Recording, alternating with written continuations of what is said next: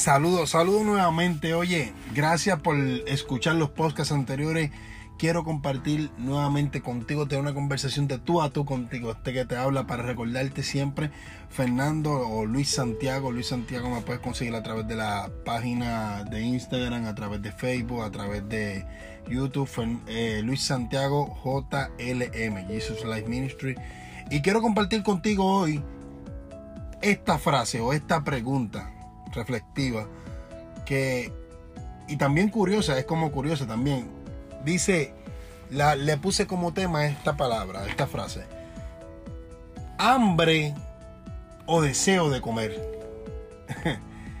y quizás ahora mismo cuando lo estés escuchando, quizás estás, en tu momento de, de receso, en tu lunch, quizás estás tomando tu, comiendo unos snacks y, te dará gracia lo que, lo, que, lo que estoy hablando. Pero sí me parece muy interesante y por qué le pongo este tema. Y es porque si algo compara la, relación de Dios y el ser humano, si, si en algo comparativo hace referencia a la palabra, es al hambre. A, a ese sentimiento que el cuerpo, que, que, que emana del cuerpo cuando hay una escasez de comida, pues el hambre que indica que hay una escasez de comida, de comida, podemos ver que es lo que Jesús o Dios relaciona con la, con la relación que debemos tener con el Padre. Y es interesante porque aunque parezca lo mismo, no es lo mismo. Hambre no es lo mismo que deseo de comer. Quizás tiene una similitud, quizás tiene que, ¿verdad? Tiene que ir en conjunto. Pero la hambre es una escasez generalizada de alimentos básicos que padece un cuerpo. O sea, ¿qué te indica esto? Que si no puedes comer, no puedes vivir. Si no puedes alimentarte, quizás no tengas mucha durabilidad. Si no te alimenta, tarde que temprano, vas a sentir los efectos de, esa, de, ese, de ese alimento que no está presente en ese momento en tu vida. Si tú no te alimentas, tarde o temprano vas a empezar a sentir débil, tarde o temprano vas a empezar a fallar en tu trabajo. ¿Por qué? Porque el alimento no está presente. El alimento tiene como función dar fuerza, dar vitaminas, dar los, los minerales y las vitaminas que el cuerpo necesita para que funcione de manera correcta. Ahora, ¿por qué te trajo esta diferencia? Porque el deseo de comer no es lo mismo. Y quizás Tú, tú piensas que sí, pero el deseo de comer quizás muchas veces se refiere a que ya, está, ya, ya estás alimentado, ya estás saciado, pero simplemente quieres o deseas comer algo diferente porque te gusta o porque tus ojos lo están viendo, tus ojos los están acariciando. Y, y ahí hay un problema porque si lo llamamos a la vida espiritual, a veces el deseo de comer te va a llevar a desenfocarte de Dios. Porque si algo puede hacer Dios es saciar la hambre que nosotros tenemos de Él. No hay otra manera de, de, que esa hambre sea saciada si no es a través de Dios. Por eso el salmista dice en el, en el capítulo 63 de Salmo, dice esta palabra, dice, Dios mío, eres tú, de madrugada te buscaré, mi alma tiene sed de ti y mi carne te anhela. Qué lindo que David muestra una hambre, una hambre insaciable, eh, refiriéndose a su relación con Dios, diciéndole a Dios, yo no puedo vivir si tú no estás. Por eso, por eso es importante reconocer que no, no puedes venir ante Dios con simplemente un deseo de comer, porque los que vienen con deseos de comer se llenan o, no se llenan, sino que cumplen ese deseo, satisfacen ese deseo y ya se van. Por eso es que hay algunos que van a, los servicios de Dios por simplemente un deseo de un milagro. Van muchas veces con, a los servicios con deseo de que Dios los toque pero no van con esa hambre que, que les diga Dios o que Dios vea que digan, yo no me muevo de aquí hasta que yo salga lleno, hasta que yo salga full de, completamente de tu presencia. Eso era lo que le estaba diciendo David en, ese momento. En, e, y mira lo que expresa David. David era un hombre usado maravillosamente con Dios, un rey maravillosamente usado por Dios. Pero si algo expresa aquí David es que él dice, mi carne te anhela. No es que siempre, siempre tengo ganas, mañana no me levanté con ganas, hoy tengo deseo, mañana no tengo deseo. Él está diciendo, tengo un anhelo incontrolable dentro de mí que si no eres tu Dios, yo no lo puedo saciar. Y eso es lo que quiero despertar en ti en este en esta pequeña reflexión que quiero traerte y es que haya una hambre insaciable de ti si algo va a fortalecer el ministerio tuyo, la vida tuya como cristiano en este tiempo tan duro es una hambre insaciable. ¿Sabes por qué? Porque hay personas que vienen con deseos de comer. Y los el deseo de comer solamente te va a permitir conocer el poder de Dios a distancia. Te lo voy a llevar de esta manera. Habían cinco mil personas que tenían hambre. Y Jesús hizo un milagro. Y cuando Jesús hizo un milagro, comieron y se fueron. Aleluya. Pero los que no, no solamente tienen un pequeño deseo de comer, sino los que tienen hambre, no simplemente se quedan por los panes y los peces, sino que se quedan por el dueño de los panes y los peces. Por eso es que yo no me, tú no te puedes conformar o no nos podemos conformar simplemente con lo que Dios nos da, sino tenemos que desear tener a Dios mismo presente en la casa. Si alguien conocía precisamente lo que significaba la presencia de Dios, era David. Por eso David, David necesitaba traer de vuelta nuevamente la presencia del arca de Dios que representaba la presencia de Dios, el arca del pacto, lo trae otra vez templo. ¿Por qué? Porque David reconocía que sin la presencia de Dios no somos nada. Por eso la palabra me afirma y te dice también a ti que si, si Dios no edifica la casa, en vano trabajan los edificadores. Por eso es que es necesario que haya un despertar, un hambre de ti completamente incontrolable. Que tú digas, tengo que buscarlo de madrugada, tengo que buscarlo de, en momentos donde usualmente casi nadie lo busca, yo lo voy a buscar. ¿Por qué? Porque ahí es donde se hace la diferencia entre la multitud y lo íntimo la multitud y lo íntimo.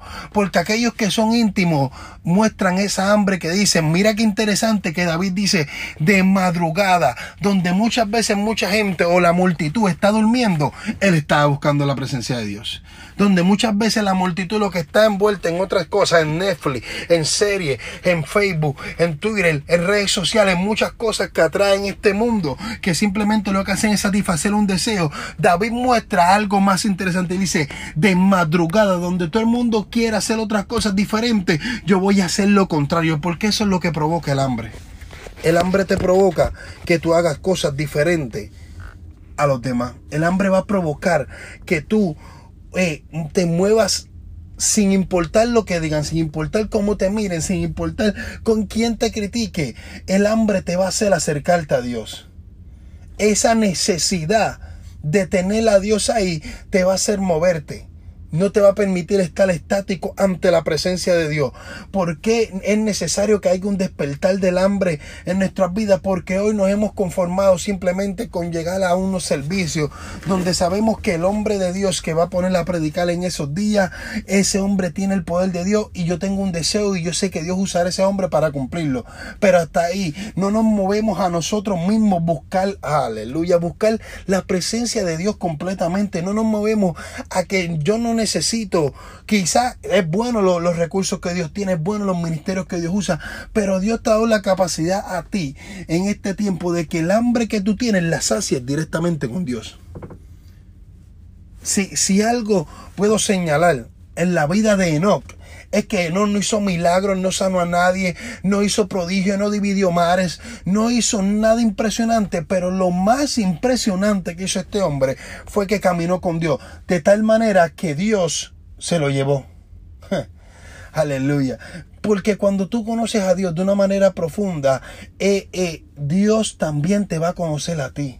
Qué lindo sería, tú podrías decirle, podemos pensar en esta frase de que podemos decirle a Dios, que Dios es nuestro amigo, pero ¿será posible, analizando esta pregunta de que Dios nos puede llamar a nosotros amigos? ¿Será, será que tú puedes estar o sentirte seguro, tener esa certeza de que tú estás seguro de que Dios o que, o que nos sintamos seguros de que Dios pueda llamarlo a nosotros amigos?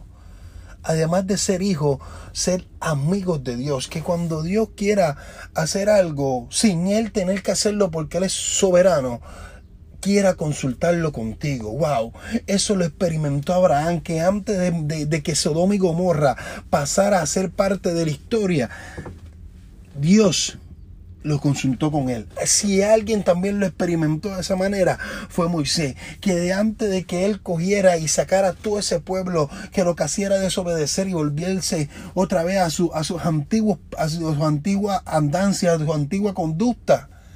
Si algo ah, eh, hizo Dios fue que lo consultó con Moisés. ¿Por qué? Porque tenía esa intimidad.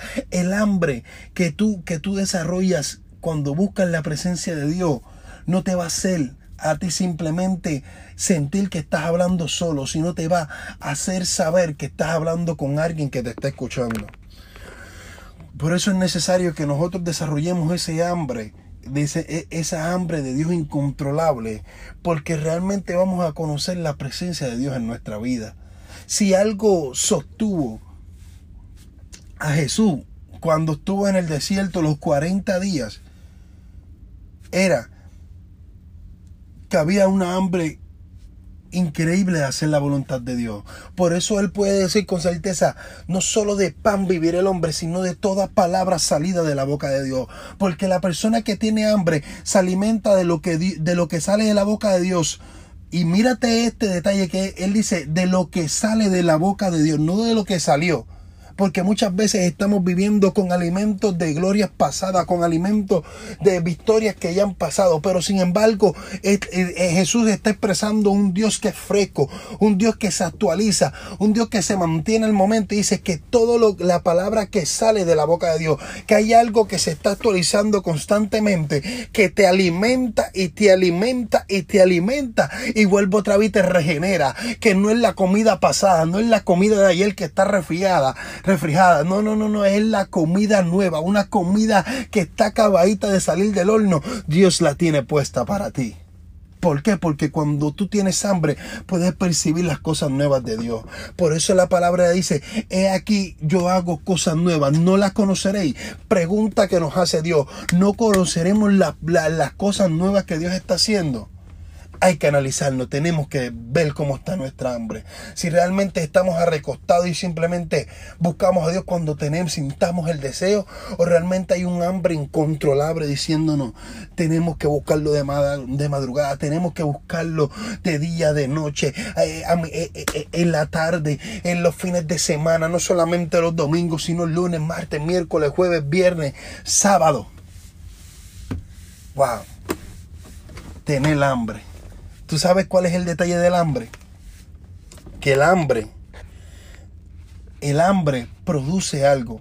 Tristemente vemos en los lugares donde la pobreza es extrema, vemos niños y jóvenes y adultos que tienen dolor de cabeza. Y, y el dolor de cabeza que ellos sienten es por hambre.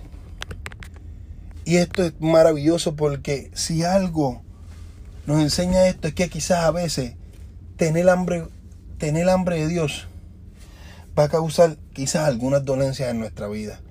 Y tú dices, esto no lo comprendo, Fernando, explícame esto. Y quiero explicarte esto, claro que sí. Porque hay veces que cuando tú buscas a Dios, tocará dejar cosas que te van a doler. Tocará dejar cosas que quizás antes las hacías por gusto o te gustaba pasar tiempo en esas cosas. Pero ahora esas cosas tienen que tomar un segundo plano. Y el primer plano tiene que tomar esa hambre que tú tienes con Dios.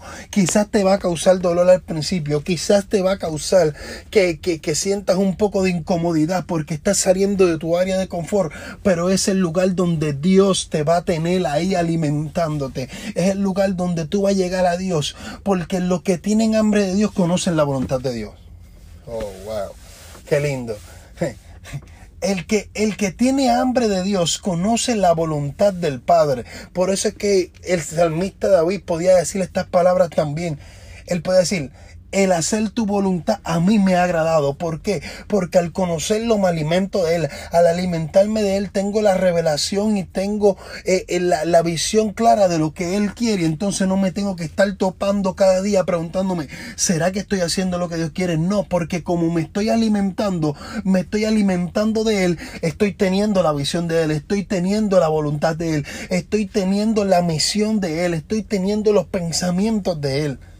Por eso es que dice la palabra, dice, clama a mí, yo te responderé y te enseñaré cosas ocultas que tú no conoces. Cuando tú te alimentas y te conectas con Dios, empiezas a ver cosas grandes. Por eso, hoy quiero señalar que no basta con simplemente un deseo. No basta simplemente con un deseo.